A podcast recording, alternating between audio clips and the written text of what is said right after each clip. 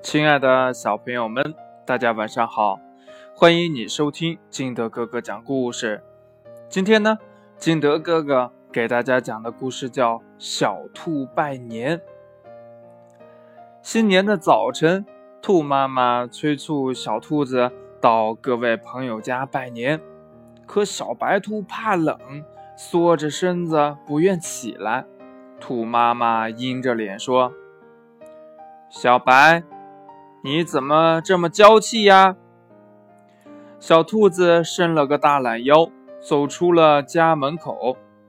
猛然一阵风，把它吹了个跟头，好冷呀！它偷偷地躲到一个背风的地方，待了好长时间，又饿又冷，就回家了。正好呢，兔妈妈也刚刚回来，弄来许多菜叶。小兔子见了，又跳又嚷：“我饿，我饿！”兔妈妈说：“小白，你先说说，都到谁家拜年了，然后再吃。”小兔子转了转红眼珠，说：“嗯，我去熊哥哥家了。呃，熊哥哥在树洞口迎接我。我去黄鼠狼弟弟家了。嗯，黄鼠狼弟弟跳着舞欢迎我。”呃，我去青蛙阿姨家了。嗯，青蛙阿姨，嗯，嘴角鼓着两个大泡泡，还给我唱了一支非常动听的歌。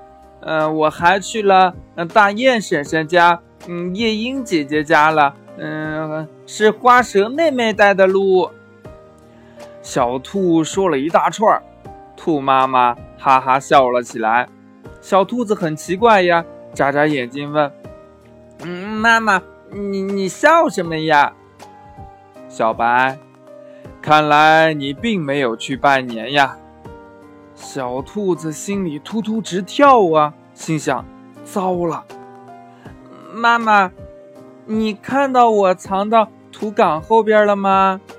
兔妈妈笑着说：“我没有看见，可是你说的那些朋友现在都见不到。”嗯，那是为什么呀？小兔子好奇地问道。“因为它们都在冬眠。”冬眠？什么叫冬眠呀？兔妈妈津津有味地讲了起来。这些朋友啊，都怕冷，冬天他们吃的胖胖的，躲在洞里或者搭好的窝里。不吃也不喝，只是睡大觉。熊哥哥一家只在风和日暖的时候才出来看看转转。黄鼠狼弟弟、夜莺姐姐，不管有什么动静，也不会醒来的。大雁婶婶一家去年秋末就飞到南方去了。青蛙阿姨和花蛇妹妹，他们全家。